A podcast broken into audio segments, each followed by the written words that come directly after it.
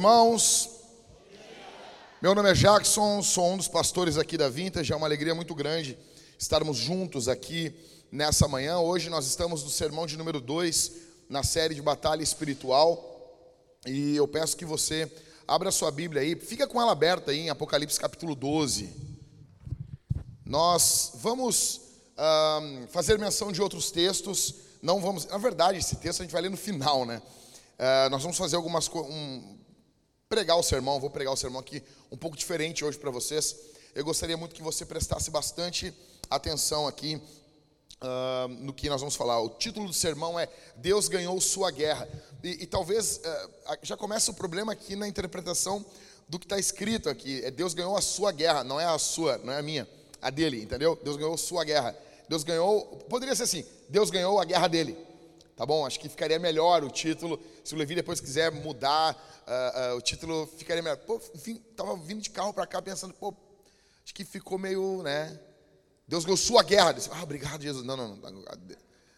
Dessa a gente não está falando, a gente está falando da guerra dele. Entendeu? Então, assim, Deus ganhou a guerra dele, tá? Um, e, cara, quando nós falamos sobre batalha espiritual, é inevitável nós falarmos sobre anjos, sobre demônios, é inevitável nós falarmos sobre isso. Existem muitas dúvidas, muitas, uh, uh, muitas especulações. Ontem vieram me perguntar, uh, e as pessoas ficam muito preocupadas com a questão do misticismo, né? Ah, pastor, não, há um perigo de cairmos no misticismo. Ah, existe, existe um, período de, um perigo de cairmos em excessos. Existe esse perigo, isso é fato. Mas também existe um outro perigo que eu creio que esse é o nosso. O, o pastor, vou abrir um parênteses aqui. O pastor da igreja, eh, os pastores, eles são como que construtores. Então, a gente vai erguendo o prédio, tá? E, e daí a gente dá dois passos para trás e a gente diz assim: Dani, parece que esse lado aqui está maior agora, né? Vamos, vamos colocar mais, mais tijolo, mais pedras desse lado. E daí a gente coloca, daí começa muito para esse lado. Assim, daí, ô Dani, ô, ô, ô Michael, Ever, vocês não acham que está muito aqui agora? É, é. Então o pastor ele é um modelador. Ele vai construindo, servindo. No período da história, a igreja está sendo edificada sobre os apóstolos e os apóstolos sobre Jesus. Nós não lançamos um fundamento novo, nós estamos construindo. Cada um de vocês são pedras vivas, são tijolos dessa construção. E é o momento da história de nós construirmos esse pedaço da igreja. Nós vamos partir para a eternidade, vai vir outro, nós vamos passar o bastão e ele vai seguir construindo a igreja. Só que nesse período ficou muito claro para mim que nós precisamos falar sobre isso. Muito claro. O perigo que nós temos hoje aqui é nos tornarmos saduceus. Você sabe quem são os saduceus? No Novo Testamento são aquele grupo religioso que não acreditava em anjos, não acreditava em ressurreição, não acreditava em mundo espiritual, não acreditava em nada. E nós estamos caindo nesse perigo. Você fala de anjos, aconteceu um, caso, tem o, o, o N. Gruden cita na, na sistemática dele, no capítulo sobre anjos, ele fala como vai ser quando chegarmos no céu e conhecermos um anjo que em algum momento da terra, na terra, na nossa vida, nos livrou de algo que passamos. Eu postei exatamente isso. Só, eu só, eu, eu, na verdade, eu peguei um, um trecho do sermão que era, era basicamente isso, a ideia. Sabe o que, que comentaram embaixo? Isso está muito Marco Feliciano. Ele falou isso? Eu, a minha pergunta. Não, se ele falou, ele está certo. Aí parece agora, porque se, daqui a, se a gente for por esse caminho, você vai deixar de falar o nome de Jesus, porque o Malafaia fala o nome de Jesus. Na ânsia de mostrar que você é diferente de certo movimento, você acaba negando verdades centrais da Bíblia. A minha pergunta não é o que o Feliciano fala, não é o que o fulano, o Beltrano, a minha pergunta é o que a Escritura fala. E a Bíblia fala sobre anjos. Cara, mas deixa, deixa eu contar uma experiência minha com isso. Você já teve uma experiência com anjos, Jack? Olha, cara, não sei, acho que sim, pode não ser. Nós estávamos, fomos fazer um culto na esquina democrática e montamos todo o equipamento, isso faz mais de 10 anos. Era uma igreja batista que eu congregava e eu, todas as igrejas que eu congreguei, sempre organizei eventos na esquina democrática. E nós montamos os equipamentos e começamos a tocar. E de repente, cara, começou a chover, do nada. Não estava marcando chuva. É, é aquela coisa que tu olha pro celular ali, né? E tá. Não, não mas não pode estar tá chovendo. Tá errado. Não te dá esse sentimento assim? Pô, mas não podia, né? Deixa Deus ser Deus. Aí começou a chover. Começou a chover. E, cara, deixa eu dizer. Aí o pessoal da banda ficou assim: vamos parar de tocar ou não? E eles olhavam para mim e eu dizia: cara, eu não vou parar. Eu não vou parar. Eu vou, só vou parar quando tomar um choque na guitarra. Eu não vou parar. E eu fui tocando, tocando, tocando, tocando, tocando, tocando. Eu tinha uma pedaleira que na época era muito legal. Era uma GFX5 da Zoom. Uma porcaria hoje. Mas assim, na época era legal. E começou a chover na esquina democrática, caindo água em cima daquela pedaleira. E eu tocando. E eu olhava para ela e ela começava a dar umas tremidas assim. O digital assim. E eu tocando, tocando, tocando. Quando veio ela, pum, ela morreu. Aí morreu a pedaleira, não sai som, né? Aí, pum, acabou. O batera tava com uma bateria, deu um minutinho mais. É que nem turbina de avião. Desligou uma, tu sabe que daqui a pouquinho vai desligar outra. Foi desligando tudo. E daí caiu muita água. Daí, cara, só arrastei os instrumentos e pegamos uma lona e esticamos. E nisso todo mundo já tinha corrido para baixo das marquises, no centro, assim, não tinha mais ninguém ali no meio. E a gente está segurando uma lona. Eu estou segurando aqui. E quando eu olhei para o lado, estava caindo muita água no nosso equipamento. Mas muita água. Muita água. Eu olhei para o lado. E assim, eu tenho uma visão periférica bem boa. Então, e, e, e daí eu olhei e eu segurando aquela lona. Quando eu virei, eu disse, cara, vai molhar tudo. Vai molhar tudo. Quando eu voltei, tinha um negão segurando assim. Segurando, já o cara já estava ali. Mas quando eu olhei o cara, eu disse, ah, um anjo negão, velho. Pô, tem bronze no céu, que fera. Não, mas fiquei. E o cara começou a falar umas palavras de encorajamento para mim. Começou a falar umas palavras de encorajamento. Do nada. E eu segurando a lona do lado, e ele segurando a lona, e ele falando os negócios para mim. Tipo, é isso aí, cara, tem que ir, blá, blá, servir a Jesus, não sei o quê, blá, blá. E eu, todo arrepiado assim. Disse, cara, esse cara é um anjo, cara. Na hora, assim, esse cara é um anjo. Não, com certeza. Já me lembrei de Hebreus, quando diz que muitos, sem saber, receberam anjos nas suas casas. E eu tô ali. Aí quando a chuva parou, eu, os guris me chamaram. E aí, Jack, vamos, vamos continuar tocando ou, não, ou vamos embora? Vamos botar as coisas dentro do equipamento. Aí tá, olhei. Quando eu olhei de novo, não tinha mais chuva, o cara já não estava mais ali.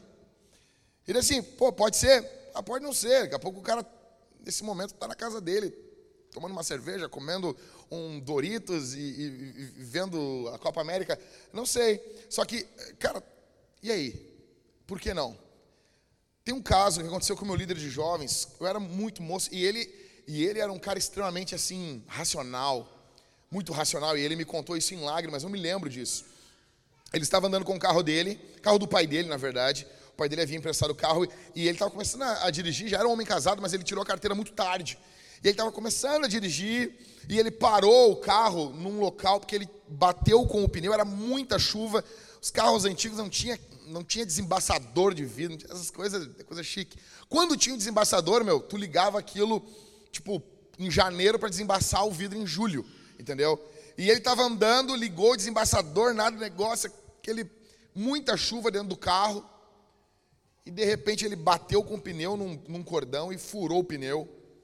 E ele saindo assim, tipo, cara, é um caos, entendeu? É um caos. Trocar pneu no meio do barro, da chuva, e ele tentando entender. Quando ele olha, ele olha a parte de cima da rua, vem vindo um cara, meu, com uma roda, não um pneu. Uma roda com pneu, completo tudo.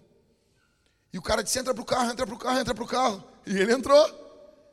E o cara do nada apareceu com um macaco, levantou o carro, trocou a roda, botou uma roda nova ali, tirou aquela roda, disse, tu pode ir agora. E quando ele ligou o carro, quando ele estava indo, ele disse assim: E não te esquece que por esses dias tu tu vai ser ordenado ao ministério. Bem assim. E ele, ele disse: O que está acontecendo aqui? Quando ele olhou pelo espelho, o cara não estava mais ali. E ele me contou isso em lágrimas. E em menos de dois meses depois, ele foi ordenado ao ministério. O problema dessas histórias, muitas vezes, é que por ter um abuso de um lado, nós acabamos fechando o coração para isso. Parece que o nosso Deus, ele fazia coisas poderosíssimas no período bíblico, ele não faz mais. Parece que o nosso Deus, ele está limitado a um período da história onde os seres espirituais faziam, só que nós não lemos isso na Bíblia. E eu acho engraçado uma coisa: muitas pessoas abrem mão de experiências espirituais por causa das falsas experiências. Ok, me responda uma coisa: não existe uma perversão do que é o sexo? Existe. E você casou e você não abre mão disso. Não, existe, não existem uh, notas falsas de dinheiro circulando hoje no mercado? Existe, mas você não abre mão do verdadeiro. Chega o final do mês, você não chega para o seu empregador e diz assim: Olha, eu não vou receber esse dinheiro aqui porque existem notas falsas, então eu sou contra dinheiro. Não, porque você sabe que tem as falsas, você valoriza as verdadeiras. Mas no que envolve os dons, no que envolve a manifestação do Espírito, nós acabamos sendo extremamente ignorantes. Quando o próprio apóstolo Paulo disse que a presente época que nós estamos vivendo é uma época imperfeita. Por isso que ele diz: quando vier o que é perfeito. A ideia em 1 Coríntios é que os, são que os dons são dons imperfeitos. Os dons do Espírito são imperfeitos. Não porque o Espírito é imperfeito, mas porque nós somos imperfeitos. Você entende isso? Você não, você não abre mão da pregação. É óbvio que eu já falei bobagem pregando, mas você entende sim. Não, vou reter o que é bom. Mas quando envolve outros dons, você não faz isso. Você rejeita de tudo. A Bíblia fala sobre os anjos, a Bíblia chama os anjos de seres espirituais, fala deles como anjos, observadores, santos, hostes, filhos de Deus. No Antigo Testamento eles são chamados de filhos de Deus, grave isso, são chamados de deuses, estrela da manhã, gloriosos, exércitos dos céus. O problema de muitos de nós também é que nós, às vezes, pensamos quem são os anjos? São aquelas crianças gordinhas, alemoazinhas, com umas asinhas pequenas, lá do Vaticano, voando. Não, não são. Você tem que entender uma coisa: a Bíblia está, nos fala em Apocalipse capítulo 12 que houve uma guerra no céu. Aconteceu uma guerra no céu. Houve uma guerra dos anjos de Deus contra Satanás e os seus anjos. Houve uma batalha. Socorreu. Houve uma guerra tremenda no céu. Mas deixando essa guerra um pouquinho mais para o final. A Bíblia fala sobre querubim e serafim. Antigo Testamento, basicamente, os anjos aparecem em forma humana. Você nota isso ali com Abraão, em Gênesis 19. Aqueles anjos vêm e salvam a família de Abraão. Provavelmente o querubim, ele é um anjo designado por Deus para proteger a glória de Deus, para proteger o nome de Deus. Ele é aquele que diz assim: meu capitão, posso passar? Está na mira, capitão. Ô meu capitão, é só dizer que eu passo. Quando Deus foi proteger o Éden, quem que ele colocou ali? Ele colocou querubins e uma espada voando, protegendo o Éden, impedindo que Adão voltasse. A Bíblia fala sobre serafim. Isaías capítulo 6. Isaías tem aquela visão e ele vê aquele serafim, os serafins voando ao redor do trono com seis asas, com duas cobriam o, o, rosto, com duas cobriam os pés e com duas voavam. E eles diziam: Kadosh, Kadosh, Kadosh, Santo, Santo, Santo é o Senhor e toda a terra está cheia da sua glória. Existem três maneiras que os anjos são ah, são diferentes dos seres humanos. Em primeiro lugar, os anjos não possuem sexo, não possuem gênero. Não existe anjo masculino ou anja feminina. Não existe. Anjos não se reproduzem. Calma. Ah, mas pastor, e Gênesis 6 fala sobre os filhos de, os filhos de Deus, os filhos dos homens. Ali é, um, ali é um, uma exceção. A gente pode falar sobre isso em outro momento. Então quer dizer, sim, eu creio, eu creio, eu, eu, eu creio, tá bom? Não me matem, Não joguem isso aqui. E o problema é que quando a gente fala uma coisinha, isso, as pessoas já ficam nisso e perdem o, o grande da história. Eu acredito que quando a Bíblia fala em Gênesis 6, filhos de Deus se relacionaram com as filhas dos homens, filhos de Deus ali para mim não é a descendência de Sete, tá bom? Para mim são anjos, ok? Ok? Eu acredito que é uma, uma interpretação mais fiel ao texto. Uma interpretação espiritualista? É, mas é uma interpretação conservadora, respeitando o que o texto bíblico está nos dizendo, o que diz em todo o Antigo Testamento. Mas basicamente, anjos não se reproduzem, tá bom? Com exceção dos anjos de Gênesis 6. Anjos não se reproduzem. Nas Escrituras, eles sempre aparecem como homens, apesar de não ter gênero, não ter sexo, tá bom? Segunda uh, diferença entre anjos e homens: anjos não possuem corpos humanos.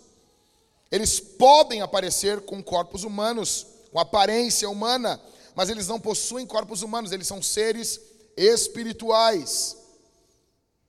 Em terceiro, anjos não possuem limitação humana, anjos e demônios. Eles não adoecem, eles não envelhecem e eles não morrem. Agora, concernente a Deus, seis maneiras que os anjos e outros seres espirituais diferem de Deus. Em primeiro lugar, Deus é eterno. Os anjos não são eternos. Ah, pastor, mas o anjo ele, ele vai viver para sempre. Não, mas é uma eternidade relativa. Você e eu possuímos uma eternidade relativa. Nós somos eternos a partir do momento que fomos criados. Deus é eterno em si. Ele possui uma eternidade própria. Ele é eterno de eternidade em eternidade. Ele possui vida nele próprio. Os demônios e os anjos não. Somente Deus é eterno. É por isso que chamamos Deus, quando você não quer tomar o nome de Deus em vão, você faz como os judeus e você chama, não, o eterno, o eterno. Porque existe apenas um eterno. Em segundo, Deus é onisciente. Os demônios e os anjos não são oniscientes. Onisciente é saber todas as coisas. Eles não são oniscientes. Eles não sabem todas as coisas. Ah, pastor, então, então eles não sabem os nossos pensamentos? Eu, óbvio que sabe. Acha que os demônios não sabem o que tu está pensando? Você acha que aqueles fedorentos lá do, do YouTube, lá, o Metaforando e o Não Minta Pra Mim, eles sabem o que tu está pensando, mas os anjos não. Os demônios não. Tu sabe o que o teu marido está pensando. Tu sabe o que a tua mulher... Tu sabe, ah, ela não gostou, tá braba. É, ó, ó, ali o Gabriel já riu. Gabriel riu, porque o Gabriel entendeu. Casado. Quem é casado mais de dois anos sabe o que é isso. Olhou a mulher, já discerniu a mulher, tá braba. Está indignada. Aí o Gabriel entende a mente da Tamires. E os demônios, assim, o que ele está pensando? São milhares de anjos observando o ser humano. É óbvio que eles sabem o que você está pensando. É óbvio. Mas eles não são oniscientes. Terceiro, Deus é onipresente. Somente Deus está em todos os lugares ao mesmo tempo. Somente Deus. Os demônios e os anjos não estão. Você nota isso? É por isso que Gabriel é enviado até Belém. Ele é enviado. É por isso que quando Daniel orou, depois de 21 dias, o anjo disse para Gabriel: Gabriel, tu foi ouvido desde o primeiro dia. Não tem uma barreira demoníaca que impede a oração de subir como uma bola de sabão. Não tem. A oração sobe até o Senhor. Só que a resposta dela envolve uma batalha espiritual. E aquele anjo, ele foi retido durante três semanas para trazer a resposta até Daniel.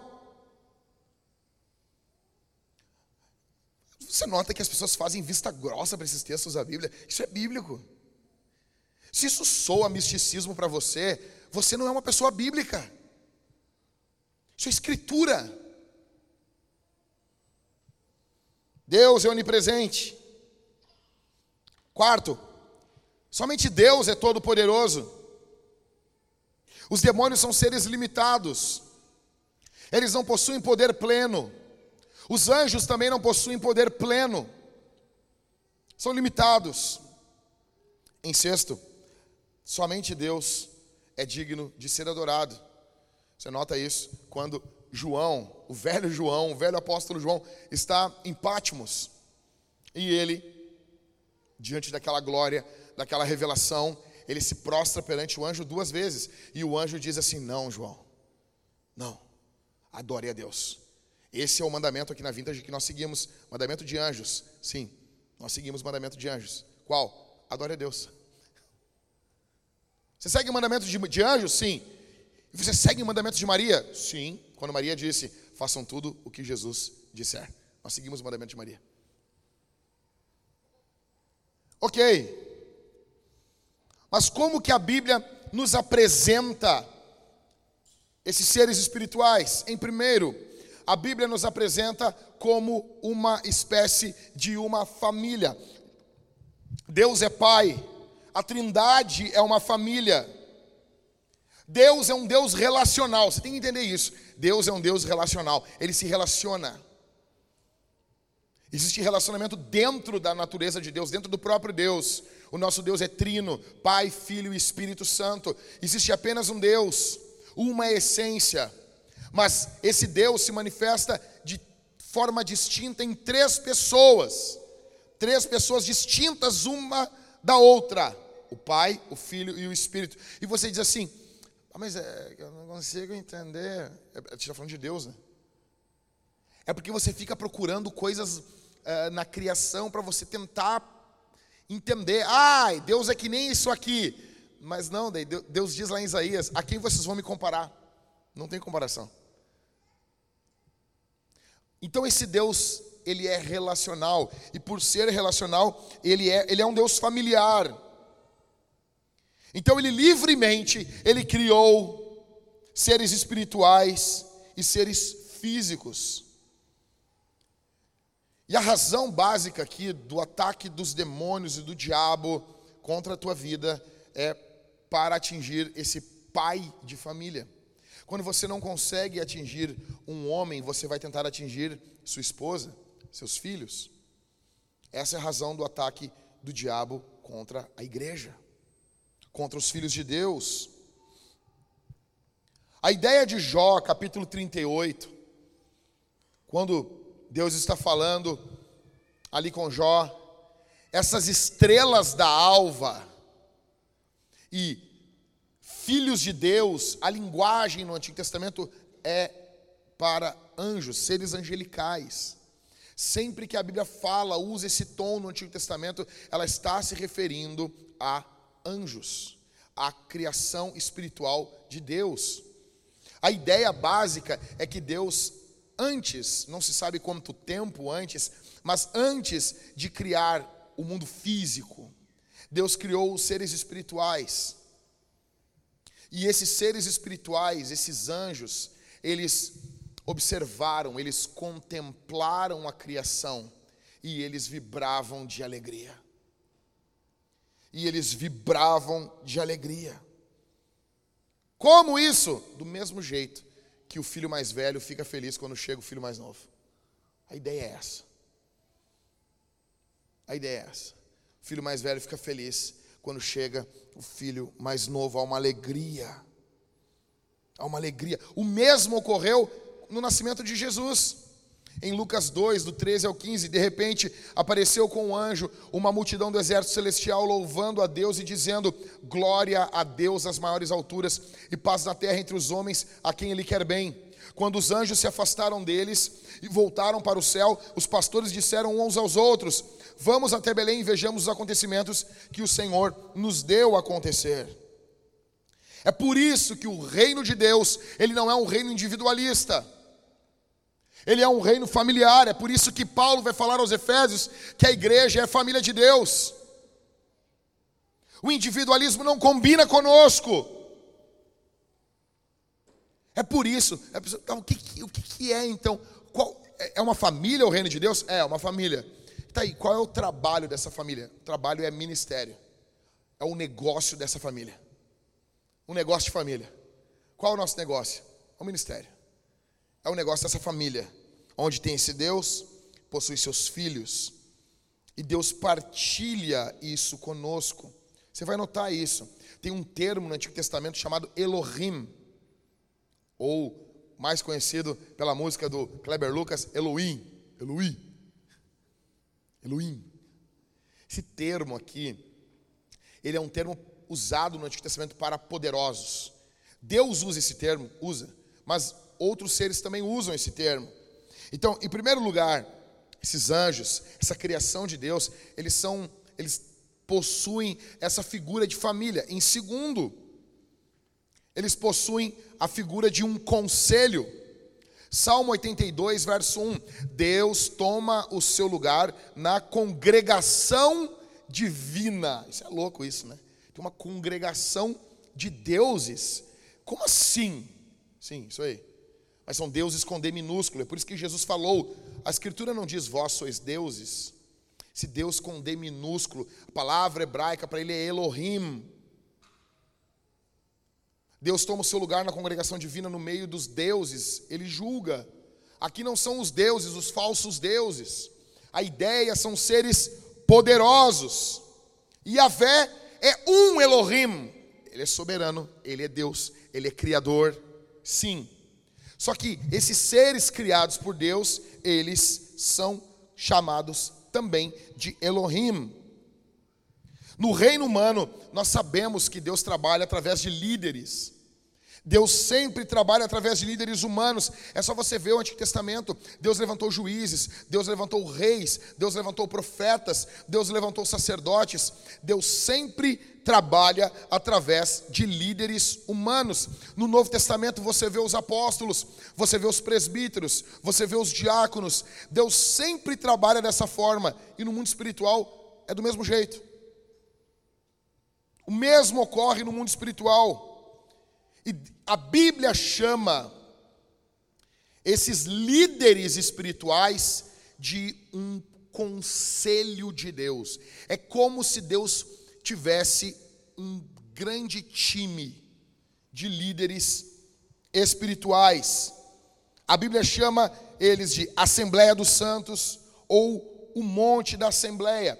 Olha o que diz o Salmo 89, verso 4 ao 7 para sempre estabelecerei a sua posteridade e firmarei o seu trono de geração em geração. Verso 5: Os céus celebram as tuas maravilhas, ó Senhor, e na assembleia dos santos louvam a tua fidelidade. Os céus, nessa assembleia dos santos. Verso 6: Pois quem nos céus é comparável ao Senhor?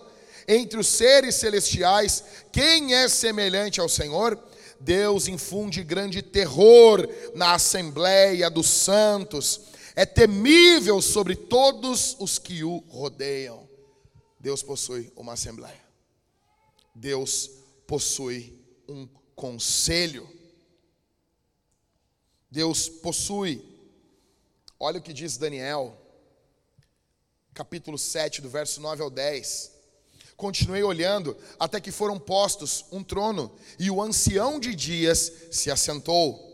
Sua roupa era branca como a neve, e os cabelos da cabeça eram como a lã pura. O seu trono era eram o seu trono eram chamas de fogo, e as rodas do trono eram fogo ardente. Um rio de fogo manava e saía de diante dele milhares de milhares o serviam, e milhões de milhões estavam diante dele. Foi instalada a sessão do tribunal, e foram abertos os livros. Lucas capítulo 2 e verso 13. E de repente apareceu com um anjo uma multidão do exército celestial, louvando a Deus e dizendo. Então, olha aqui, esses seres, esse conselho de Deus, que Deus possui, então, você consegue visualizar isso no Novo Testamento e no Antigo, Deus levantando líderes. Mas para muitos isso é estranho quando falamos do mundo espiritual. Deus possui uma hierarquia angelical. Existem líderes no mundo angelical, existem anjos que são subordinados a esses líderes. A hierarquia não é algo errado, é algo bíblico. Deus possui esse conselho, Deus possui esse grupo que serve o Senhor liderando. E esse conselho se reúne, Deus se reúne com esse conselho. Deus chama esse conselho, ele é soberano. Ah, pastor, mas Deus não precisa disso. Deus não precisa da igreja também. E a igreja é uma assembleia de, de Deus. Essa é. Você entendeu? Ele precisa. Se a gente vai trabalhar por precisa, Então, uma coisa que Deus não precisa é de panda. Para que tem panda no mundo? Eu não sei por que as pessoas ficam, nos anos 90, né? Salva o mico-leão dourado. Velho, eu nunca encontrei uma utilidade para um mico-leão. Por que salvar a baleia? Para quê? Que, que, que? Mas... Não, mas Deus faz. Como disse o pastor Daniel, Deus não precisa de você. Deus não precisa de mim. Deus não precisa de nada. Ele, ele é independente. Só que Deus quer que as coisas sejam assim. É diferente. E nós encontramos isso no mundo espiritual também. Em Gênesis 28, do verso 16 ao 17, Jacó, ele tem um, um sonho, uma visão. É, é outra coisa que a gente, sabe, Vamos nos debruçar sobre isso. Quando Jacó despertou do sono, disse: Na verdade, o Senhor está nesse lugar, e eu não sabia. E temendo, disse: Quão temível é esse lugar! É a casa de Deus, a porta dos céus. Ele teve uma visão. O que, que acontecia ali? Anjos subiam e desciam. É como se esse conselho de Deus estivesse se reunindo aonde Jacó estava. Escuta isso aqui. Escuta isso. Não havia divisão entre o mundo físico e espiritual. Havia o mundo físico e havia o mundo espiritual. Quando Adão peca, há uma ruptura entre o mundo físico e o mundo espiritual. Isaías 59, 2 nos diz: Porque os vossos pecados fazem divisão entre vocês e o Criador é por isso que após a consumação de todas as coisas, eu preguei para vocês em Apocalipse, João viu a cidade santa descendo do céu. E é aqui que as pessoas se perdem. Por isso que eu amo a teologia reformada. Por quê, meu velho? Porque a eternidade é a cidade descendo. Aí tu pergunta, tá pastor, nós vamos morar no céu? Vamos. Tá pastor, mas assim, a Bíblia não diz que nós vamos morar na terra também? Os mansos vão herdar a terra? Vamos. Mas não é o céu? É. Mas não é na terra? É. Por quê? Porque agora uniu de novo. Deus, Deus possuía esse conselho, esse time humano e espiritual. O que, que esse conselho de Deus ele faz? Em primeiro, eles observam a Deus. Deus criou o conselho, estava olhando, esses líderes espirituais estavam olhando, esses anjos estavam olhando, observando, igual um pai, quando está fazendo um trabalho e está mostrando para o filho: ó, é desse jeito, ó, é aqui, é desse jeito aqui, olha, faz tu agora aqui. Alguns teólogos, eu não boto, eu não morro por isso, mas alguns teólogos dizem que quando Deus fala, façamos o homem a nossa imagem conforme a nossa semelhança, é Deus falando entre Deus mas é como se isso estivesse sendo dito ao conselho. É por isso que Gênesis, capítulo 13, verso 22, a Bíblia diz: Então o Senhor disse: Eis que o homem se tornou como um de nós, conhecedor do bem e do mal. É preciso impedir que estenda a mão, tome da árvore da vida, coma e vive eternamente. Qual é a resposta para isso? Um anjo guardando a árvore. Em primeiro lugar, esse conselho, ele observa a Deus. Em segundo, eles servem como mensageiros e ministros. Esse a, a ideia aqui, olha para mim. Quais são as funções dos anjos? Eu tirei férias agora, 15 dias de férias. Fazia 10 anos que a gente não tirava férias. E uma coisa que eu queria, eu queria um local onde não precisasse lavar louça e não precisasse lavar roupa, não tivesse trabalho. Eu queria um local que tivesse alguém nos servindo. Eu queria um local seguro. Então eu demorei, eu pesquisei. Eu demorei meses pesquisando um local que fosse seguro e tivesse serviço. Precisava disso. Eu queria que a Thalita e eu descansássemos. Então, eu na minha limitação. Deus é um pai muito melhor do que eu, um marido para a sua igreja muito melhor do que eu, para minha esposa. Deus, ele é muito melhor. E é como se nós estivéssemos vivendo em um ambiente semelhante a de um hotel aonde nós temos seres que nos servem com provisão quando precisamos e seres que nos protegem. Para você entender, para você ter noção aqui. Esses anjos, eles trazem mensagens. Quando foi ser anunciado o nascimento de João Batista. Esses anjos, um dos anjos avisou Zacarias. Ele foi servido. A Bíblia diz que Jesus foi servido pelos anjos. Escuta aqui, em Mateus capítulo 4, você nota a serpente. Olha aqui para mim, o diabo dizendo: "Se tu és o filho de Deus, transforma aqui essas pedras em pães". Ah, olha só, se tu é o filho de Deus, ordena aos anjos. Aí o, o diabo cita o Salmo 91, porque aos teus anjos darás ordem. Aí você pensa assim: "Mas Jesus não, não seguiu o salmo?" Porque o diabo citou o texto bíblico. Citou. Mas isso ocorreu? Óbvio que ocorreu.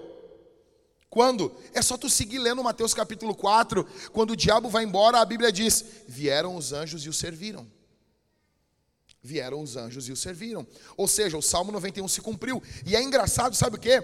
Que o diabo ele cita o Salmo 91 e ele para, ele assim, aos teus anjos darás ordem, para que te guardem a teu respeito, e ele para exatamente quando vai falar que tu vai pisar a serpente. Essa parte ele, não, não quero citar. Não é legal. Ou seja, esses anjos eles servem. Você nota em Lucas 16, quando tem o rico e o Lázaro, vocês se lembram? E Lázaro morre. Não é o Lázaro que foi ressuscitado. É ali do texto que alguns dizem que é parábola e a gente sabe que não é. Eu já preguei isso um milhão de vezes aqui. E aquele Lázaro, porque parábola não tem nome próprio, é, várias questões, mas esse não é o foco. A Bíblia diz que Lázaro morreu e ele é levado pelos anjos ao seio de Abraão. Billy Graham, no seu livro sobre anjos, ele fala que existe uma assistência dos anjos no momento da morte do cristão. Você acha que você vai morrer e o teu Jesus vai deixar você sozinho? Mude, quando estava morrendo, minutos antes de morrer, ele disse: Eu vejo os anjos de Deus. A Bíblia diz em, em Lucas 16 que esses anjos estão assistindo, levando, conduzindo Lázaro até o paraíso. Escute isso. Esses, esse conselho de Deus, eles servem como ministros, como mensageiros. Ah, mas Deus não precisa disso, Ele pode fazer Ele mesmo. Isas, isas, isas. Deus não precisa disso para pregar o Evangelho, e Ele usa tu com essa cara de égua que tu tem aí também. Que ódio tu tem dos anjos? O que, que eles te fizeram? Tem uma raiva. Ah, não gostava do Marcelo Rossi cantando aquela musiquinha? Chato. Nem é do Marcelo Rossi, é do Eliseu Gomes. Terceiro, e aqui eu acho fenomenal, Deus convida esse conselho em algumas ocasiões para participar do planejamento do seu ministério. É isso aqui, é fenomenal. Deus ele pega e reúne. O que, que nós vamos fazer agora? Ah, mas ele não precisa. Óbvio que não, cara. Óbvio que não. Mas ele quer. É óbvio que não precisa, mas ele quer. Vamos ver então isso acontecendo na Bíblia. 1 Reis 22, 19 e 23. Micaías, aqui é o profeta, prosseguiu. Portanto, ouça a palavra do Senhor. Vi o Senhor assentado no seu trono, e todo o exército do céu estava junto dele, e à sua direita e à sua esquerda. Então o Senhor perguntou: Olha só, tem um exército, tem um conselho. Quem enganará Acabe para que vá e seja morto em Ramote de Leade? E um dizia uma coisa e outro dizia outra coisa. Então um espírito saiu, se apresentou diante do Senhor e disse: Eu o enganarei. O Senhor perguntou: Como? Olha só, cara, que louco isso. Como assim? Como assim? Deus, Deus pede informações? Eu amo isso, cara. Eu amo isso. Você nota isso? Cara, é, é esse jeitão de Deus fazer as coisas. Tu nota isso no Novo Testamento, né? Jesus chega assim: O que diz a lei? ah, fico imaginando Jesus pequeno, assim, criança, jogando papel, pedra, tesoura com as crianças, assim. Sempre ganhava, entendeu? É Deus dizendo, eu amo isso em Deus, cara. Deus ele desce na nossa estatura e se relaciona com a gente, até com seres espirituais. Olha isso. Então o espírito saiu, se apresentou diante do Senhor e disse: Eu enganarei. O Senhor perguntou: Como? Ele respondeu: Sairei e serei um espírito mentiroso na boca de todos os profetas do rei. Então o Senhor disse: Você conseguirá enganá-lo? Vá e faça assim. Verso 23. E agora eis que o Senhor pôs esse espírito mentiroso na boca de todos esses seus profetas e o Senhor declarou que o mal vai lhe acontecer. Você sabe do, do que aconteceu isso aqui, você já leu a Bíblia, você sabe o que está acontecendo aqui, né? Aí o cara dá um tapão na boca do profeta Micaías, está dizendo que passou. Ela disse: Olha, se, se, se acabe voltar vivo, eu não falei pela palavra do Senhor. Você lembra disso? Né? Bom, esse texto é fabuloso. E o que, que Micaías está nos falando aqui? Micaías viu esse conselho. Aí diz, como assim, Jack? É, meu, sabe quando tu reúne a tua família e tu, e tu decide algumas coisas, assim? Pá, nós temos que decidir algumas coisas, aí tu reúne a tua família. Daí tu assim, tá, mas um anjo dizendo que vai enganar o cara. É. É. Esse conselho decide coisas pesadas, né? Por quê? Porque Acabe já tinha brincado com a graça de Deus. Chega um momento, pessoas que brincam com a graça, brincam com a graça, brincam com a graça, e Deus diz assim: nunca mais vai se arrepender.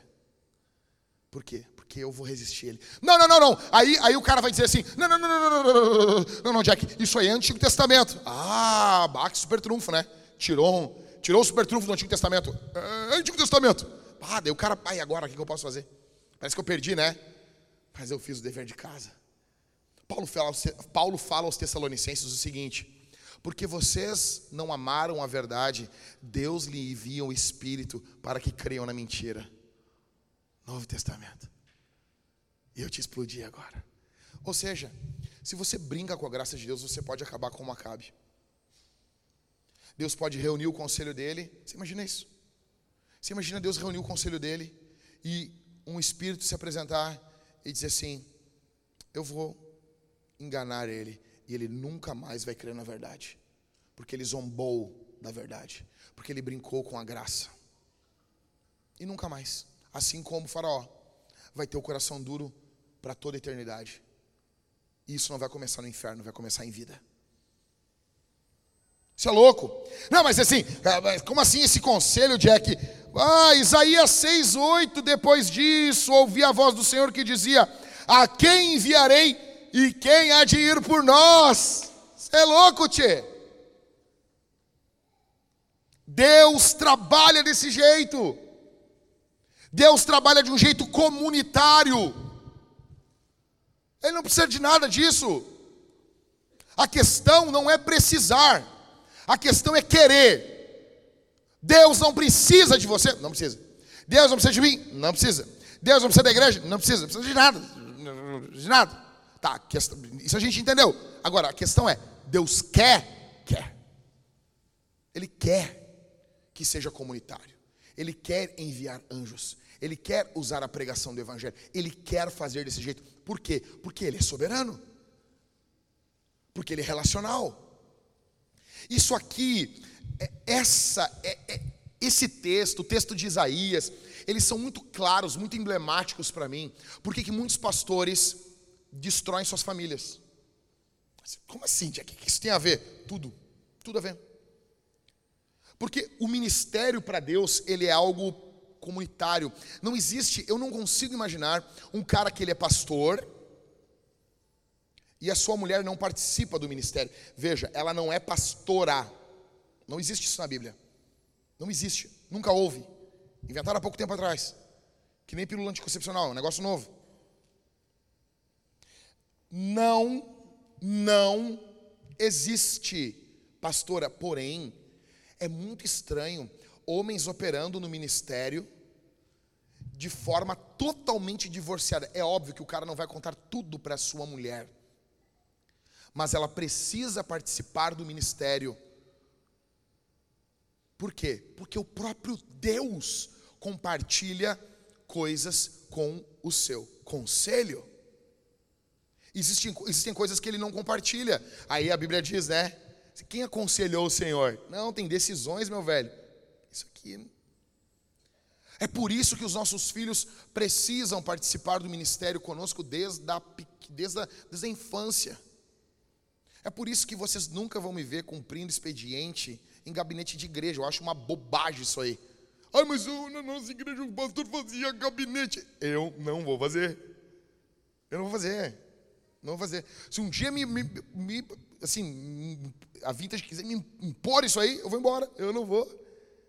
Isso está acima do meu amor receber da igreja. Não vou fazer gabinete. Por quê? Vou trabalhar sempre na minha casa. Porque se eu tiver que fazer uma pausa, minha filha vê, eu quero que ela veja os livros, eu quero que ela participe do ministério. Nem que seja assim pouquinho. Por quê? Porque Deus faz assim. Vamos lá orar. Quando eu saio para pregar, quando eu saio para a reunião do, dos homens, eu dobro meu joelho, minha esposa bota a mão na minha cabeça e minha filha bota a mão na minha cabeça também. Estão participando do que está acontecendo. Por quê? Porque Deus faz os, esses anjos e a igreja participar do ministério dele.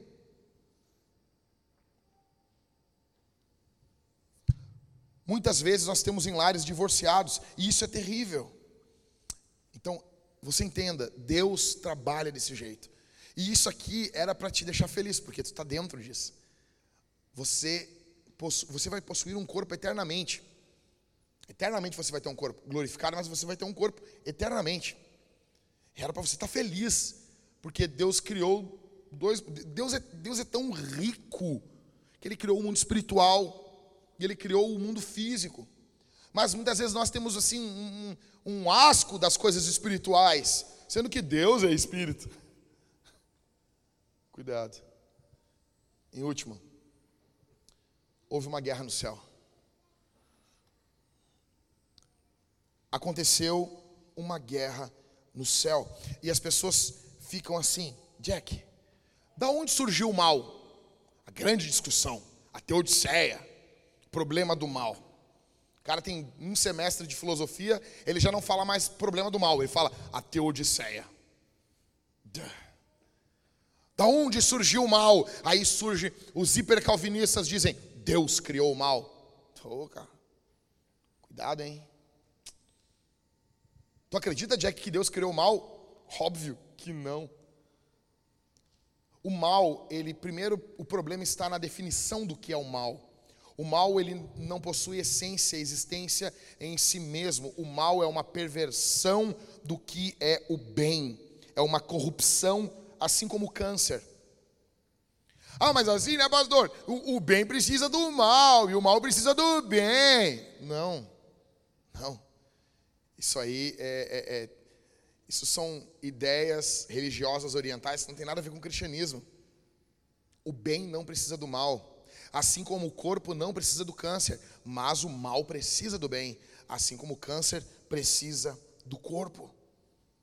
Antes do pecado maligno da rebelião dos anjos, havia apenas bondade no reino de Deus. O louco é que o primeiro pecado ele ocorre no céu. Véio, tu tem noção disso? Aí tem cara assim, eu não vou estar na igreja porque na igreja tem pecado. Velho, no céu teve pecado. Tá entendendo? Jó diz que nem os céus são puros aos olhos do Senhor. Houve um período que dentro do reino de Deus aconteceu pecado. Só que Satanás e seus demônios foram expulsos do reino de Deus e hoje o reino de Deus não possui mais pecado. Nós precisamos ter isso em mente, bem gravado na nossa mente. Nós precisamos ter isso gravado nos nossos corações, para não presumir que Deus só está operando quando a gente vê. Porque nós temos uma visão influenciada pelo iluminismo. Você e eu fomos embebidos nisso. Nós olhamos com desconfiança para isso. Você e eu fomos mergulhados nesse racionalismo e nós vamos para a Escritura com essa forma de ver, com essa cosmovisão.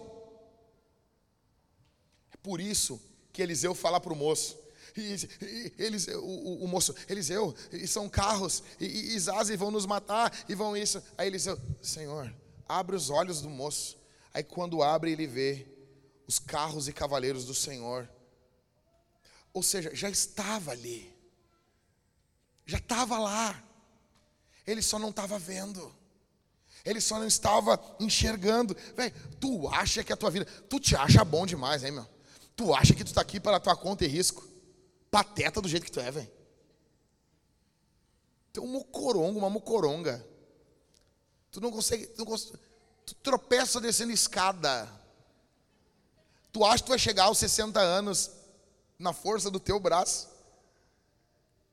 Tu vai chegar no céu, vai ter um anjo assim e dizer: Pô, tu deu trabalho, hein? E tu, como assim?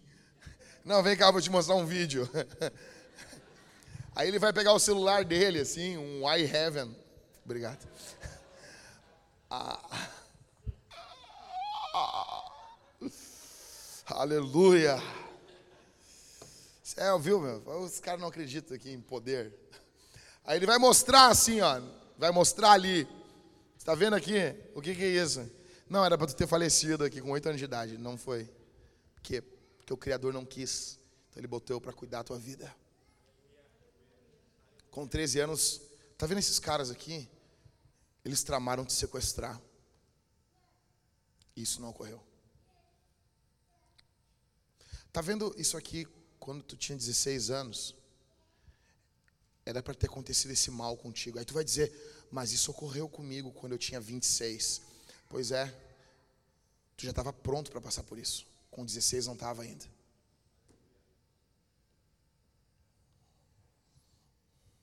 Abre os olhos do moço para que veja. Fé para confiar que Deus está trabalhando até quando a gente não vê. O diabo ele é chamado na Bíblia de príncipe dos demônios. É, Jesus chama ele de valente. Então, te liga, te liga. Só que Jesus é mais valente. Glória a Deus. O diabo, a, atuação do diabo, ela é basicamente semelhante a de um oficial militar que tenta dar um golpe. Agora nós conhecemos ele por diabo, Satanás, Deus desse século, tentador. Por que, que o diabo caiu? Porque ele quis ser Deus. E escute, isso sempre derruba qualquer um. O diabo caiu porque quis ser Deus. Muitos aqui vão cair porque querem ser o Deus da sua vida. Você quer ser o Deus da sua própria existência. Você quer ser senhor da tua vida. Faraó quis ser senhor. Faraó quis ser Deus. Por isso que ele foi destruído. Só existe um Deus. Só existe um Senhor. Apenas um. Em vez de glorificar a Deus, ele queria ser glorificado. Em vez de obedecer a Deus, ele queria ser obedecido. Ao invés de viver na dependência de Deus, ele queria que todos dependessem dele. Entenda, houve uma guerra no céu. Apocalipse 12, do 7 ao 9. Então estourou a guerra no céu. Miguel e seus anjos lutaram contra quem? Contra quem? Contra o dragão. Também o dragão e os seus anjos lutaram, mas não conseguiram sair vitoriosos, e não havia mais lugar para eles onde? Hum, isso é muito interessante. João está nos falando de algo que ocorreu no passado, isso ocorreu no céu, não havia mais lugar para eles. Verso 9: E foi expulso o grande dragão, a antiga serpente, que se chama. Ah, João está querendo que a gente saiba de quem está falando, né? Que se chama Diabo e Satanás. Ah, tá, tá bom.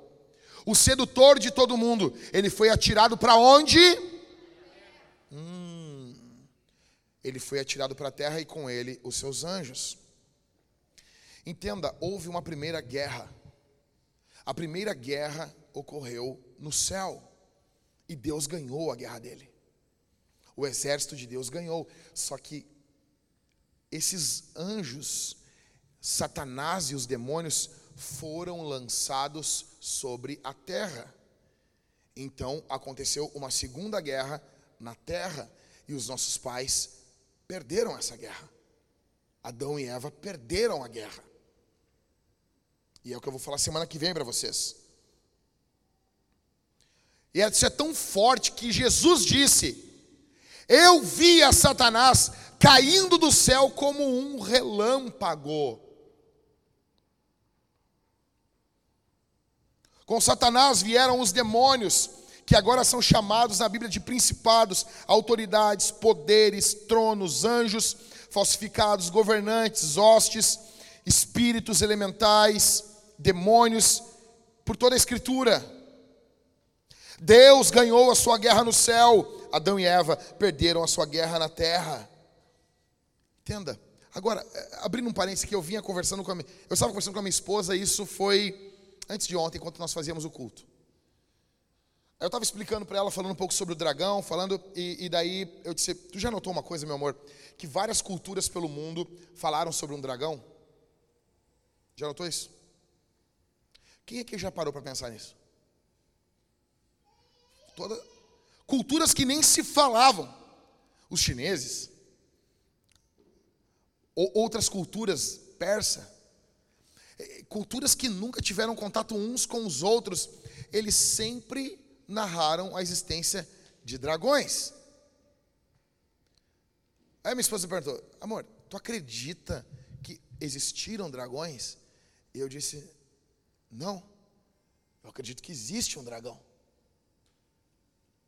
E é como se estivesse gravado dentro de, do DNA do homem que existe um dragão pervertendo, seduzindo as nações, destruindo. Ele é espiritual, mas isso não faz dele menos real, ele é muito real. A Bíblia nos fala sobre esse dragão. É por isso, por que, que da onde vêm as histórias dos cavaleiros que lutavam contra dragões, cara? Porque Jesus é esse cavaleiro que derrotou o dragão. Para dormir, para ir para casa dormir, dormir hoje pensando nisso. Isso deve impactar a nossa vida de dez formas. Primeira, nós devemos observar e nos alegrar com o que Deus faz. Olha aqui, o céu mostra o estilo de vida do reino de Deus. Se esse conselho de Deus observa Deus e se alegra com o que Deus faz, você tem que fazer o mesmo. O que, que Deus está fazendo? Deus está enviando sua igreja pelo mundo, pregando o evangelho, e isso sendo a força motriz do resgate de milhares de vidas. Cara, o que, que nós somos? Nós somos um povo que fomos enfeitiçados por uma mentira no Éden. Os nossos pais foram enfeitiçados por um dragão, por uma serpente. Nós somos enfeitiçados. E nós carregamos hoje uma maldição. Qual? O pecado. Então Deus enviou o seu filho, nascido de mulher. Ele veio na nossa natureza. Ele venceu. Muito semelhante àquilo que C.S. Lewis faz com Aslan. Ele morre para quebrar essa esse feitiço, essa maldição, entenda. É dessa grande história que nascem todos os contos que nós amamos. E por que, que nós amamos esses contos? Porque a mensagem do Evangelho está dentro da gente. Existe um eco dentro da gente. O que, que ocorreu? Literalmente isso, meu velho. Então esse capitão veio, ele venceu o dragão e ele voltou para o reino celestial. E agora nós estamos indo ao encontro dele em peregrinação nessa terra, assim como o peregrino de John Bunyan, nós estamos peregrinando em direção ao reino celestial. E nessa peregrinação, nós estamos arrebatando uns, alguns, da condenação eterna. É por isso que devemos nos alegrar com o que Deus faz. Em segundo, nós devemos ser ministros e servos de Deus e dos nossos irmãos. Cara, se os anjos ministram, servem, quem é tu para não servir? Quem é tu, velho?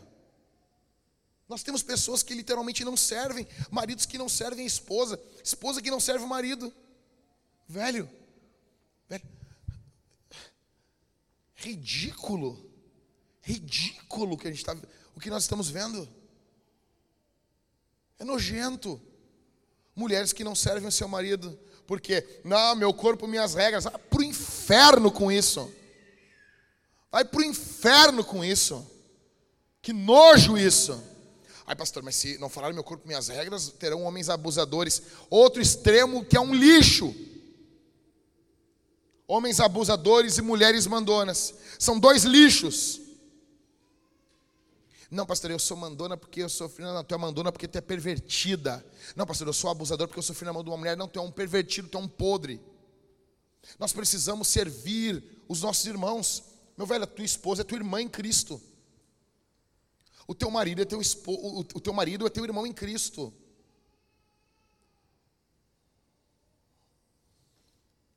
Terceiro, isso deve impactar a nossa forma do jeito que nós estamos dispostos e confiantes diante dos planos e propósitos de Deus. Deus tem o propósito que o nome de Jesus se espalhe por toda a terra, se torne famoso, todos os louve, que todos os povos o louvem. E como que isso faz? Através da pregação do evangelho. E como que isso é feito? Através de igrejas. Igrejas são plantadas, e quando igrejas são plantadas, o evangelho é pregado. Evangelho, isso traz a glória de Deus. Igrejas, são a casa do evangelho. É por isso que Paulo falou a Timóteo que a igreja é coluna e baluarte da verdade. Coluna, aquilo que levanta, aquilo que, que, que exalta a verdade, exalta o evangelho. Deus é glorificado de diversas formas, mas Ele é muito mais glorificado quando pecadores se arrependem dos seus pecados. Então a gente tem que estar confiante, disposto. Por quê? Porque nós temos anjos de Deus nos guardando. Porque nós temos Deus nos empoderando com o seu espírito. Velho, deixa eu dizer um negócio para você. Não sei se você sabe disso. Muitas pessoas falam sobre conspiração, né? As pessoas ficam assim, ai, porque isso que tu está falando é teoria de conspiração. E como se isso fosse ruim. Né? Hum. Eu acho que a melhor forma de tu inventar uma, uma, uma, uma desgraça é tu fazer a maldade quando alguém falar alguma coisa disso. Isso é teoria de conspiração. Daí o cara, pá, não posso falar agora. Me ganhou. Pá, não posso falar. O Hitler vai invadir a Europa, vai destruir tudo. Isso é teoria de conspiração. Bah, não posso falar. Daí ele foi lá, invadiu e desce na guerra. Cara, eu acredito que existem coisas que são bobagens, outras são verdade. Mas eu acredito, eu tenho uma teoria de conspiração que eu queria dizer para você. Cara, o céu está conspirando a favor da igreja. Você tem noção disso? Então, assim, quando nós nos reunimos com os presbíteros ontem no nosso GC e ficamos falando sobre o culto de sábado, e eu disse assim, cara, eu tô com uma vontade de explodir o culto de sábado. Falei para ele, eu pensei que ia ter mais engajamento, eu pensei que ia ser não sei o quê, e os guris falando assim, ah, vamos fazer.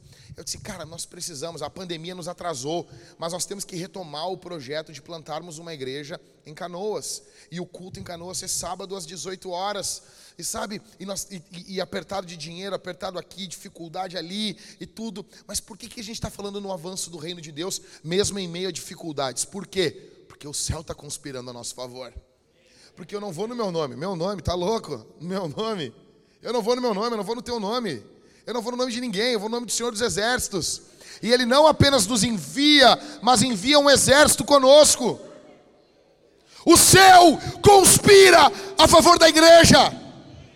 Você tem uma noção disso? Ah, mas está tendo uma conspiração da ONU. Ah, está tendo mesmo que se dane. Ah, mas está tendo uma conspiração, agenda global, globalista. Eu acredito que tem mesmo. O que foi essa propaganda do Burger King? Uma porcaria, um lixo. Um lixo. Ah, mas agora porque tem, tem igrejas que são falsas igrejas, eu não vou falar, não. Uma coisa é uma coisa, outra coisa é outra coisa. Essas falsas igrejas estão erradas, o Burger King fazendo isso com as crianças estão errados. É por isso que tu tem que doutrinar o teu filho. É por isso que o cristianismo chama de doutrina. A gente não, a gente não mente. A gente está doutrinando. É sim isso, porque todo mundo doutrina. Todo mundo. Quando você diz assim, não doutrine seu filho, isso é uma doutrina. Você não quer criar o seu filho, você não quer incutir valores no coração dele. Deixa ele assim, ele vai virar um demônio. Então agora, Burger King usando crianças, esse é um lixo. Isso é um lixo. Mas por que, que eu estou aqui de pé pregando o evangelho e estou literalmente defecando e andando para o Burger King? Por quê? Por quê? Porque, velho, nós temos uma conspiração muito mais poderosa do que os Soros, do que não sei o que, FMI, um negócio muito mais poderoso do que é Deus, é o céu. O céu tem uma conspiração. O céu, Salmo 1, o ímpio não vai permanecer na congregação do justo. Malaquias, outra vez vereis a diferença daquele que serve a Deus e daquele que não serve. A gente está do lado do time que ganha. Em quarto, nós devemos nos alegrar em fazermos parte da família de Deus. Olha, se os anjos estavam vibrando, saltando de alegria, felizes, enquanto Deus criava o mundo, Cara, quando Deus está recriando pessoas, regenerando, velho, o culto de batismo é, é uma pequena expressão do que tem que ser a tua vida no evangelismo. Você tem que estar feliz por fazer parte da família de Deus, e você tem que estar envolvidíssimo em novos nascimentos. Todo cristão tinha que ser uma espécie de doula. Sabe a doula? Agora é chique, né? A doula. Doula é do grego, né? Escrava. Prazer, escrava. Então assim, quem hoje é, pô, hoje é, hum, hoje é ah, um negócio, bota no Instagram. Nossas avós tudo tiveram os filhos em casa e não tinha e não tinha, era tudo comum. Hoje tu tem, cara, cinco filhos, tu, aí tu tá lá, mãe de cinco. Pô, minha avó podia ter um Instagram mãe de onze. Ah, minha, minha avó ia bombar no Instagram. Imagina isso. Hoje não. Hoje tu tem mais do que dois filhos, tu, tu é um evento, né? Nós somos tão patéticos que as coisas comuns da vida se tornaram um evento. Então, cara, todo crente tinha que ser uma doula. Doula é aquela que ajuda a mulher, encoraja a mulher na hora, na hora do parto. Entendeu?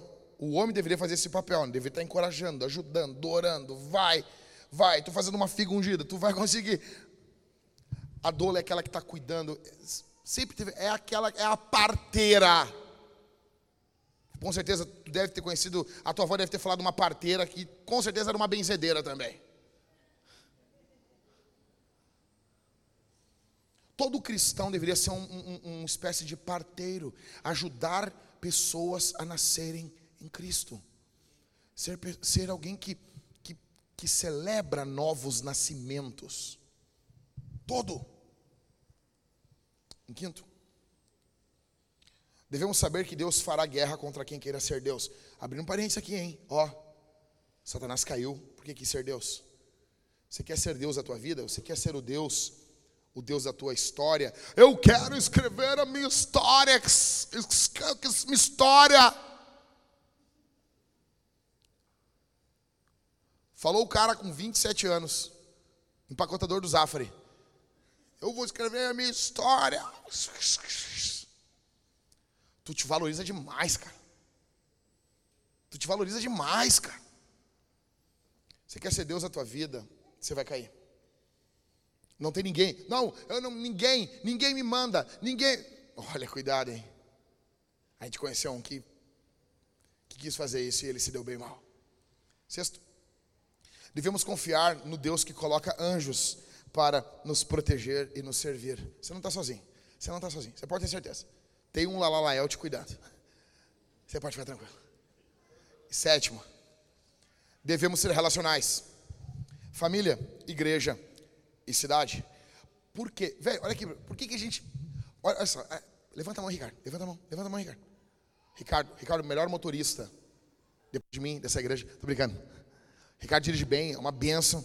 Eu indico ele, nunca me deu uma comissão, nunca me deu um desconto, mas é uma benção. Ah, o cara tem uma mágoa no coração, um câncer. Câncer da alma. Ah, perdoa? Não quero, tá bom assim.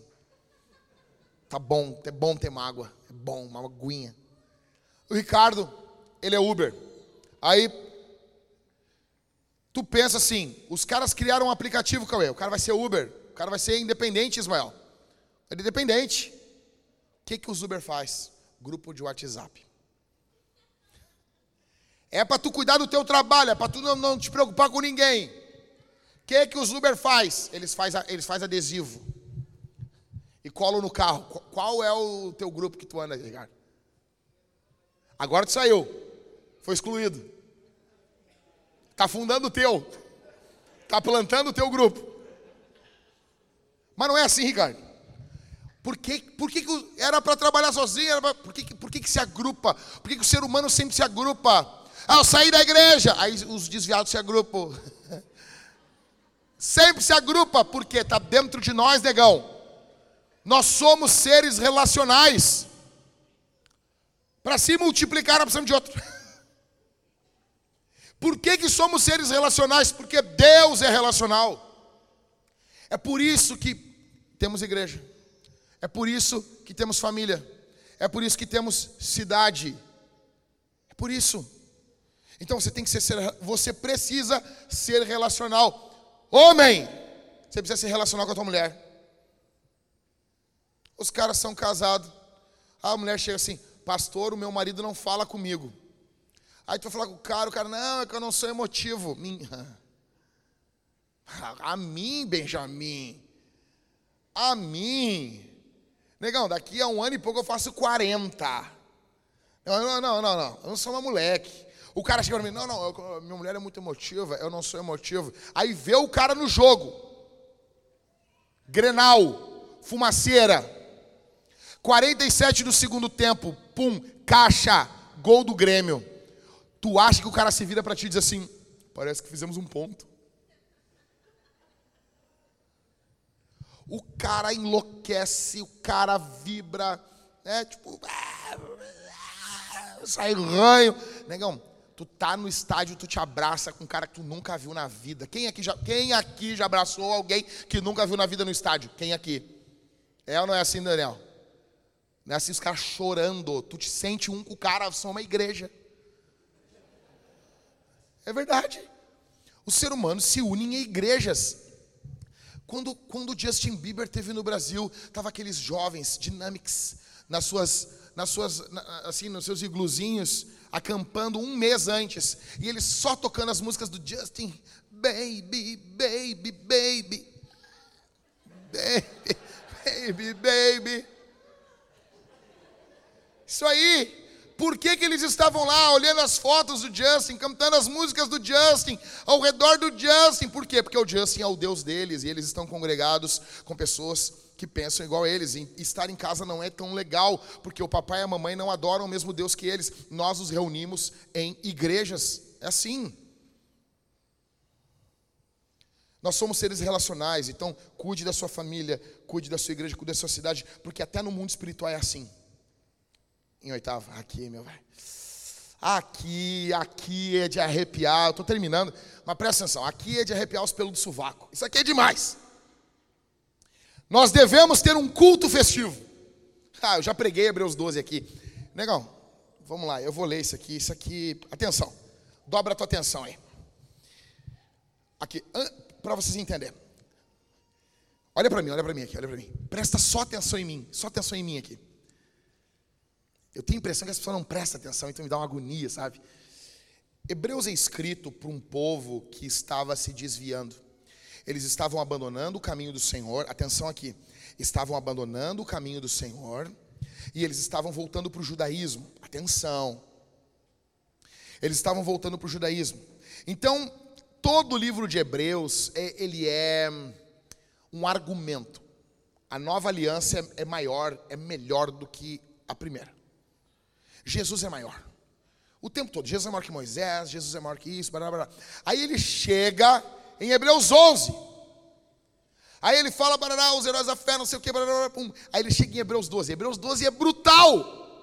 Aí, o escritor de Hebreus, Paulo, ele, ele antes de chegar aqui no verso 22, ele fala o seguinte: ele diz assim, vocês, falando para para quem estava tá, tá lendo ali, vocês não, não chegaram ao monte que Moisés chegou, não chegaram, vocês não estiveram lá, naquele monte que fumegava, e Moisés trêmulo, com medo de tocar no monte, vocês não, cara, a Bíblia dizia que se um animal tocasse no monte, o animal morria, e eram trovões, eram buzinas, e eram nuvens espessas sobre o monte, esse foi o culto do Antigo Testamento. Imagina que alegria ir para a igreja.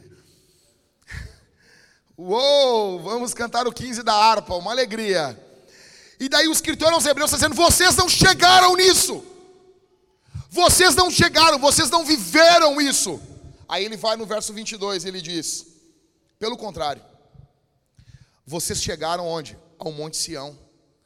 Olha como ele vai, vai vai descrever: vocês chegaram ao Monte Sião e à cidade do Deus vivo, a Jerusalém celestial e a milhares de anjos.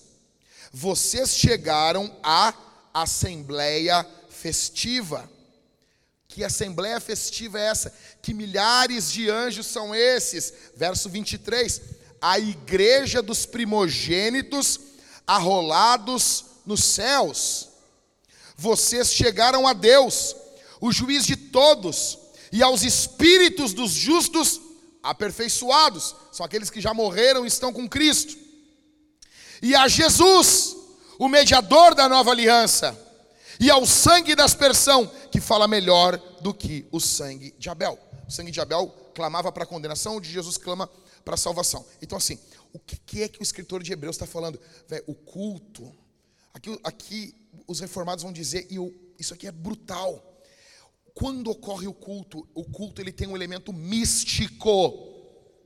Nós estamos unidos a Cristo e aos irmãos que partiram. É por isso que as igrejas antigas tinham o cemitério do lado da igreja. Porque no culto de domingo, e isso não é espiritismo, porque aqueles espíritos eles não estão presentes aqui, aqui nesse local, sentado assim, ai, aí, tudo bem? Eles estão com o Senhor. Só que de alguma forma, que Hebreus não nos conta como, mas diz só que ocorre. Quando nós nos achegamos à igreja, ao culto, nós estamos nos unindo aos irmãos, a esses milhares de anjos, a essa assembleia festiva e também estamos de alguma forma unidos a esses irmãos que partiram com o Senhor. Ontem, quando eu fui orar no nosso culto familiar, eu, no caderno de membros, estava ali a Viviane. O pastor, tu orou por ela? Não, não orei, não precisa mais. Não tem necessidade. Mas por que, que ela está lá no caderno de membros lá? Porque ela continua sendo membro da igreja de Cristo. Você tem noção disso, cara? É por isso que o nosso culto tem que ser festivo. Porque o culto celestial ele é um culto festivo. Nono, nós devemos ser santos, pois nunca estamos sozinhos. Já estou terminando, tá? Olha só. Por que, que você tem que ser santo? Em primeiro lugar, eu tenho que ser santo porque Deus é santo. Em segundo, porque eu fui comprado por Jesus e fui santificado pelo Espírito Santo. E tem vários motivos antes desse, mas esse é um bom motivo. Devemos ser santos, pois nunca estamos sozinhos. Olha o que Paulo fala em 1 Coríntios capítulo 11, verso 10. Paulo diz o seguinte: "Portanto, por causa dos anjos, a mulher deve trazer um sinal de autoridade sobre a cabeça." 1 Coríntios 11, Paulo está falando sobre o uso do véu na igreja de Corinto. E o contexto ali basicamente é sobre submissão da mulher. O que Paulo está argumentando, um dos argumentos de Paulo, é que a esposa deveria ser submissa ao seu esposo por causa dos anjos. Eu quero, como assim? A ideia aqui é que os anjos eles são seres morais que se alegram quando um pecador se arrepende e que se entristecem quando os servos de Deus pecam. Paulo está dizendo, mulher, seja submissa ao teu marido por causa dos anjos. Não entristeça os anjos. O mundo espiritual está muito mais presente do que você imagina. É, é por isso que quando você está sozinho, você tem que cuidar o que, que você olha no teu celular. Não apenas por causa de Deus, mas também por causa dos anjos. É por isso que Jesus falou em Lucas 15, 10: Eu afirmo a vocês que a mesma alegria existe diante dos anjos de Deus por um pecador que se arrepende. Aí os caras vão dizer: É daqui que vem o, a ideia de festa no céu. E daí os caras vão dizer: a Bíblia não fala que tem festa no céu. Cara chato, cara. Cara chato, cara. Gente chata. Tu entendeu o que o texto de Lucas 15 está falando? É como se fosse uma festa, é alegria. Ah, não, vamos fazer festa aqui, porque senão lá o, o, o, o Clóvis não vai poder falar na, no ministério apologético dele, no vídeo dele do YouTube. Para com isso. Essa, da onde vem? Ah, existe festa no céu quando o pecador se arrepende de Lucas. É disso que a gente está falando. Por que, que tem festa? Porque os anjos de Deus vibram quando o reino de Deus avança e se entristecem quando a igreja não vive como a igreja do Senhor. É por isso que as cartas do Apocalipse eram endereçadas ao anjo da igreja, que não é o pastor. Em último, nós devemos seguir o nosso capitão Jesus. Ele está indo adiante do Senhor, dos exércitos do Senhor. Olha o que diz Hebreus 12, 1. Olha aqui, olha aqui. Hebreus 11, pela fé fizeram isso, fecharam a boca dos leões, barará, barará, barará, barará, barará, falando sobre os heróis da fé. Aí chega no capítulo 1 de Hebreus 12. Aí o escritor, que é Paulo, diz assim: Portanto, portanto é bom, né? Ah, quem é que fala assim no Novo Testamento? Portanto, também nós, visto que temos a rodear-nos tão grande nuvem de testemunha, olha só, o escritor aos Hebreus está nos falando o quê? Que todos esses heróis da fé são, estão nos rodeando como uma imensa nuvem de testemunha, estão nos olhando de alguma forma. O que ocorre com a igreja na terra é sabido no céu. No céu não é lugar de maconheiro, não tem ninguém assim, ó. Oh, cara, mal barato isso aqui, velho. Não. São é uma grande nuvem de testemunhas. O escritor aos Hebreus está dizendo: nós estamos rodeados de uma imensa nuvem de testemunhas. O que, que a gente faz então? Aí ele diz: livremos-nos de todo peso. É por isso que tem que emagrecer. Livremos-nos de todo peso e do pecado que tão firmemente se apega a nós. Se livra disso. E façamos o que? Corramos com perseverança a carreira que nos está proposta. De que forma que a gente faz isso? Verso 2: olhando firmemente para o Autor e Consumador da fé, Jesus, o qual, em troca da alegria que lhe estava proposta, suportou a cruz, sem se importar com a vergonha, e agora está sentado à direita do trono de Deus. Nós vamos por quê? Porque existem um, um, testemunhas nos olhando, porque anjos estão nos olhando, porque os santos do passado estão nos olhando, mas a principal razão é porque nós estamos olhando firmemente para o Autor e Consumador da nossa fé. Bendito seja o seu nome. Velho, se tu não tem, se depois de tudo isso que eu falei aqui, tá bom? Eu estou esgualepado aqui. Depois de tudo isso que eu te falei, tu ainda assim, eu estou desanimado. Bah, velho, na boa. Bah, na boa, não volta mais aqui, meu. Tu precisa do energético. Vai tomar um Red Bull aí, meu. Não tem, cara. Tu precisa de mais uma motivação do que para orar amanhã?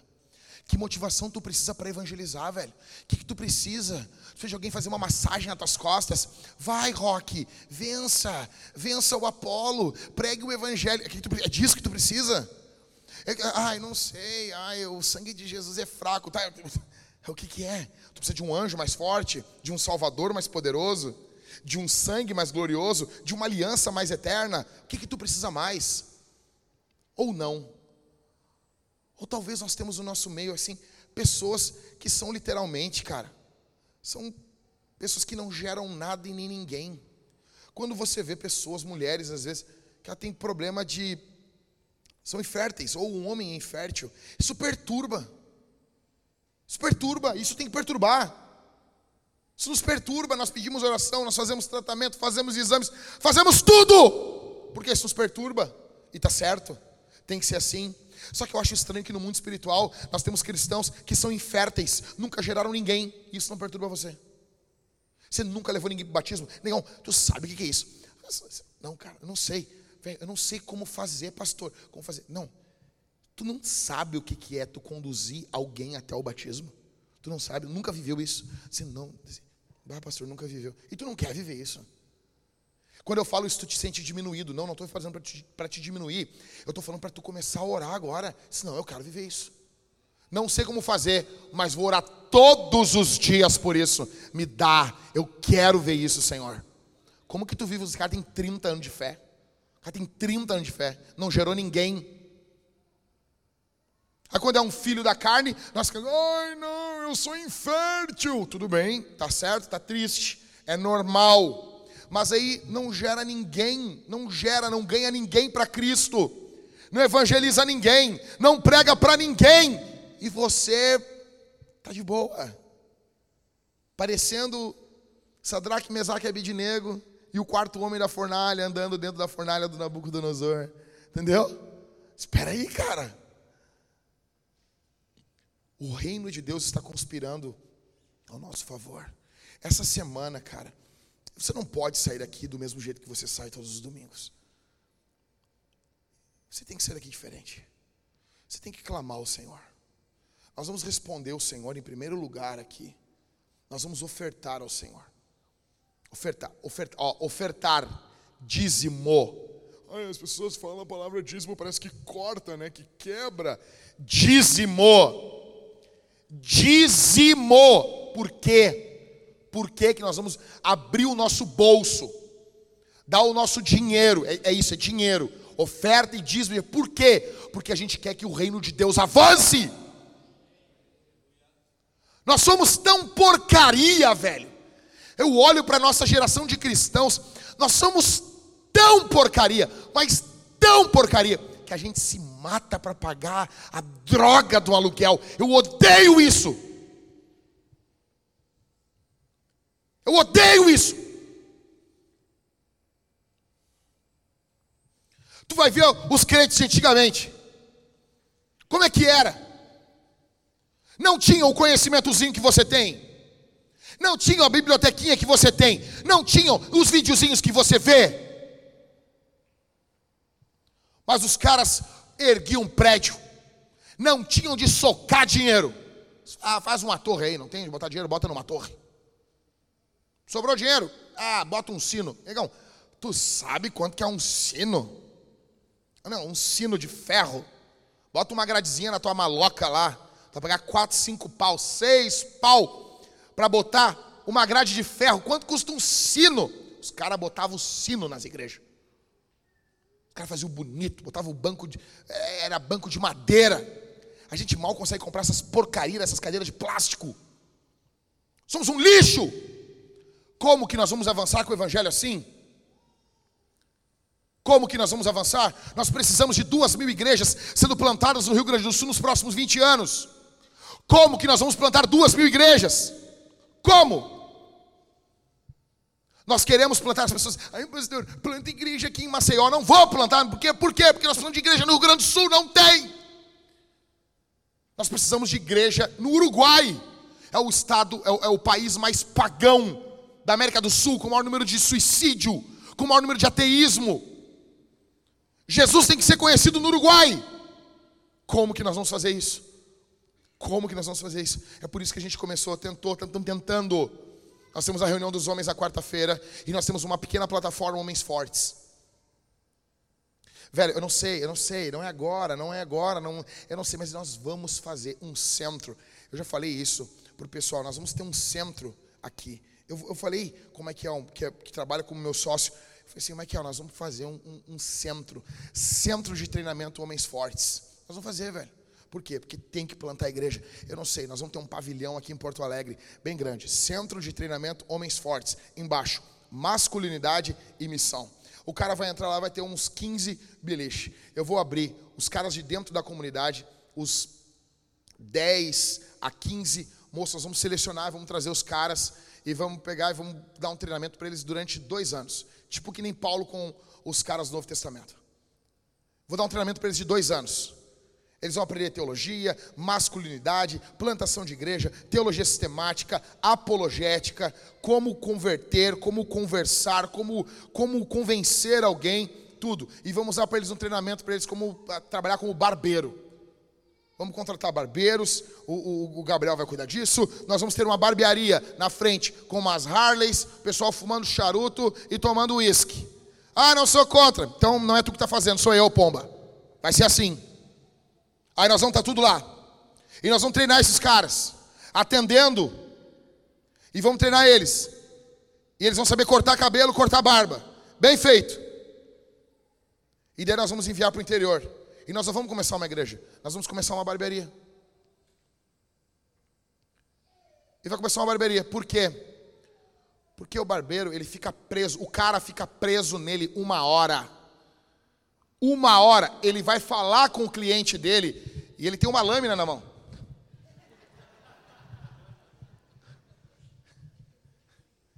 Você tem noção disso? Você tem noção? O cara com o pescoço esticado, deu o cara assim: Ah, eu gosto de Maomé. Ah, mas Jesus é melhor. É verdade. Tu quer vir sexta-feira? Nós vamos ter um churrasco aqui. Eu vou falar de Jesus. Quero. Oh, se quero. Três, quatro encontros, um cara treinado na teologia e na apologética, sabendo responder, dando um tapa e um beijo, né? Evangelismo é isso, é um tapa e um beijo, é um tapa e um beijo. Doce de tapa também não dá, tu mata o cara. Se é só beber também não muda nada. Então tu confronta, acolhe, confronta, acolhe, um tapa e um beijo. Aí tu vai e esse cara depois de três, quatro, cinco meses ele faz uma reunião na barbearia e ele vai dar o testemunho dele, vai ter bebida e vai ter carne à vontade. Ah, tem que trazer alguma coisa. Não, a gente vai pagar. Nós vamos pagar. Por quê? Nós queremos ter no mínimo, cara, 5 mil caras dentro da comunidade. Com isso, nós vamos ter grana para bancar isso aí. Por que, que a gente quer fazer isso? Aí eu vou trazer esses caras, vou treinar eles. Não vai terminar que nenhum seminário, com todo respeito aos outros seminários, mas termina, o jovenzinho termina o seminário, ele sai lá, oh, o supralapsarianismo, o infralapsarianismo, não sabe trabalhar, não sabe falar, não sabe se comunicar. Sai entregando currículo em igreja para ser pastor. Não, nós vamos treinar uns caras a ferro para plantar a igreja. E a gente vai desbravar isso aqui, cara. Eu não sei se eu vou ver isso em vida ainda, ou se eu vou estar no finalzinho da vida. Só que assim, nós temos que fazer isso. Por quê? Porque Deus vai cobrar isso da gente, velho. Porque nós, nós temos que pregar o Evangelho. E o Evangelho avança com a plantação de igrejas. Você pode sair da vinta, já nem concordo com isso. No juízo final, Deus, o grande trono branco, vai dizer: o evangelho avançava com a plantação de igrejas. Aquele cabeçudo falou isso lá na igreja, lá, e tu não ouviu. É por isso que a gente vai dizimar. É por isso que a gente vai ofertar. Porque a gente quer começar a igreja em canoas urgente. Tu vai pegar a tua melhor oferta, o teu dízimo. Você vai ser, sabe? Ai, não, pastor. pastor tu fica fazendo, sabe? Se fazendo para ofertar, para dizimar na igreja. 93 com 70, velho. Deus está salvando, restaurando, transformando. E tu fica, ai, não vou dar mais 93 com 70. Tá bom, não dá, velho. É tu que perde. O reino de Deus vai avançar. Tu não quer botar o teu dinheiro no reino de Deus, no que Deus vai fazer? Não bota, velho. O reino de Deus vai ir. Deus vai fazer. Seja, seja fiel, cara. Em segundo lugar, nós vamos cantar a Jesus nós vamos ter um culto festivo ao Senhor. Nós vamos louvar ao Senhor. Isso aqui não é um enterro, isso aqui é a celebração de alguém que venceu a morte. Em terceiro lugar, nós vamos comer e beber com o Senhor. O nosso pai Adão selou sua aliança comendo com demônios. Nós confessamos a aliança ceando com Jesus e com os nossos irmãos. Você vai sair do seu lugar, se arrepender dos seus pecados, mergulhar o pão no cálice dourado, que é suco, ou no cálice bronze, que é vinho. Você vai mergulhar o pão, você vai estar comendo e bebendo do Senhor. Amém? Vamos responder ao Senhor? Fique de pé. Já levante a voz. Feche os seus olhos. Comece a orar. Não espere manivela. Não espere ser manivelado. Levanta a tua voz. Feche os teus olhos, meus irmãos. Pai, aqui está a tua igreja, aqui está o teu povo, aqui está a linda igreja do Senhor Jesus. Ó Deus, nós queremos plantar igrejas, nós queremos avançar no nome de Jesus. Faz do nosso povo um povo fértil para ganhar pessoas para Cristo.